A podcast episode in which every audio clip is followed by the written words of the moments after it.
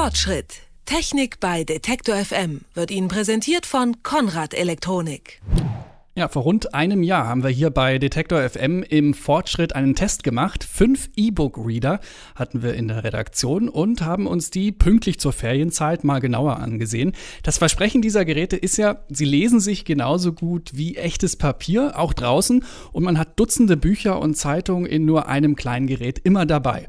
Gerade zur Ferienzeit also ziemlich reizvoll.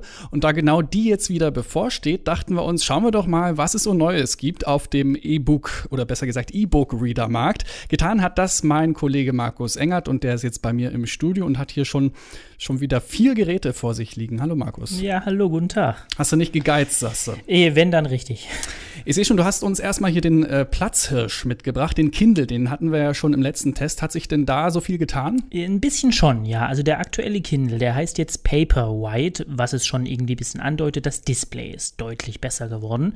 Zum anderen äh, kann das jetzt auch selbst leuchten, was im Dunkeln hilfreich ist. Der Kindle arbeitet noch flüssiger, noch schneller und dann hat Amazon sich da noch ein paar lustige Spielereien ausgedacht. Da gibt es eine Funktion zum Beispiel, die misst mit, wie schnell du liest und dann zeigt die dir an, wie lange du für das aktuelle Kapitel noch brauchen wirst.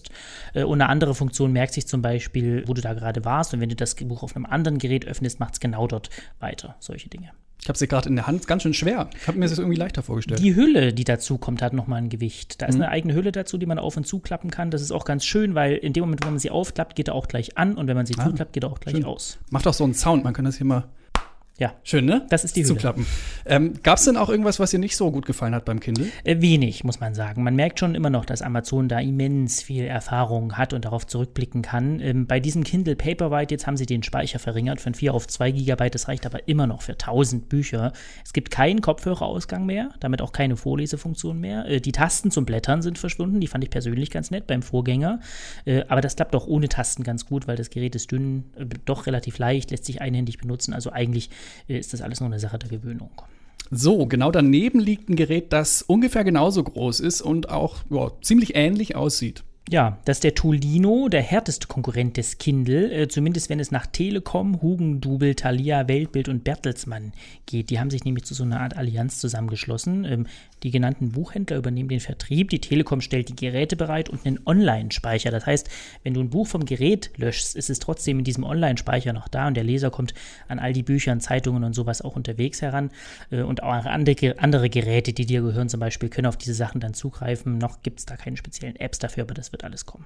Das wiederum, ich habe es auch gerade in der Hand, ist ähm, schön leicht. Ja, fasst sich auch sehr gut an, ist toll verarbeitet, finde ich. Es hat so eine gummierte Oberfläche, rutscht ständig aus der Hand, also macht schon einen sehr hochwertigen äh, Eindruck. Hat aber nicht so einen schönen Deckel. Hat nicht so einen schönen Deckel.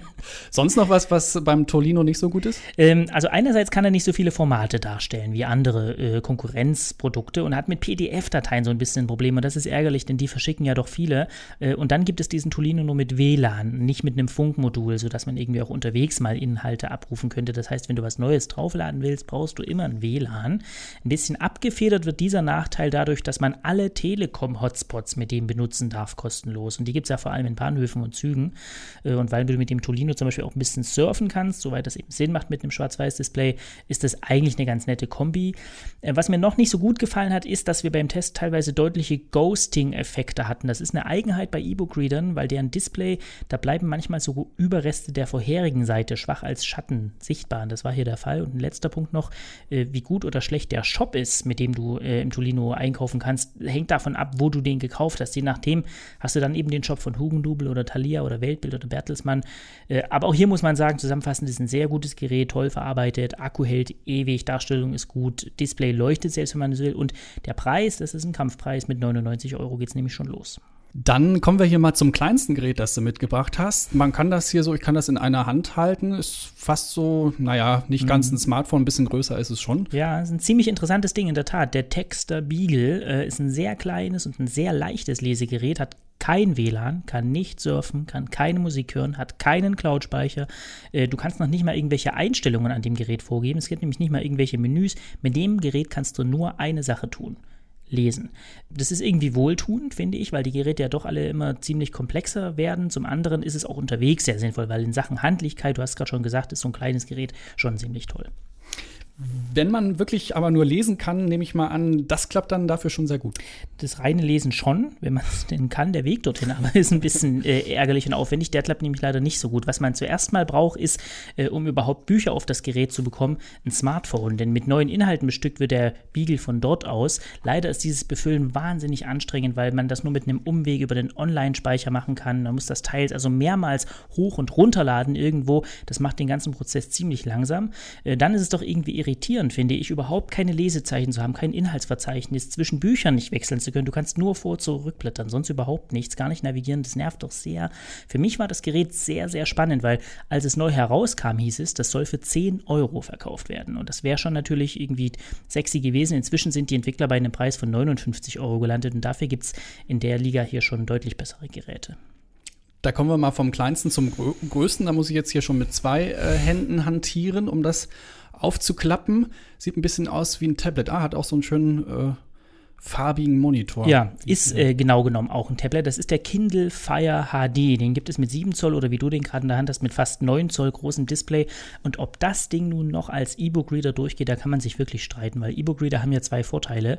Äh, zum einen diesen speziellen Shop, den sie immer im Hintergrund haben, wo man recht einfach einkaufen kann. Und zum anderen diese Displays, ähm, die nicht selbst leuchten, aber eben das Licht reflektieren wie echtes Papier und diese elektronische Tinte haben, sodass das für die Augen auch sehr angenehm lesbar ist und sehr stromsparend ist. Und das ist beim Kindle Fire eben nicht so. Der hat einen HD-Display, das ist wirklich beeindruckend scharf, sehr toll, sehr tolle Farben, ist durchaus vergleichbar mit dem Display zum Beispiel beim iPad, aber eben wenn die Sonne drauf prasselt, dann ist das mit einem E-Book-Reader, äh, kann das nicht mehr mithalten. Und dieser andere Punkt, der spezielle Shop im Hintergrund, äh, da kann der Kindle Fire wirklich punkten, weil er ist auf die Amazon-Welt optimiert. Darauf läuft jetzt zwar ein Android-Betriebssystem, aber das merkt man oft gar nicht, weil wer also ohnehin viel bei Amazon kauft, wer Serien abonnieren will, auch mal ein Buch nur leihen statt kaufen will, der ist hier genau richtig. Du hast über das Ding Zugriff auf 20 Millionen Filme, Serien, Songs und Apps ähm, und all das ist direkt mit deinem Benutzerkonto verknüpft. Ähm, kommt noch hinzu, dass Amazon das Gerät relativ günstig verkauft, angeblich zum Selbstkostenpreis, äh, liest man immer mal, bei 159 Euro. Für den kleinen geht's los, 269 für den größeren, den du gerade hast.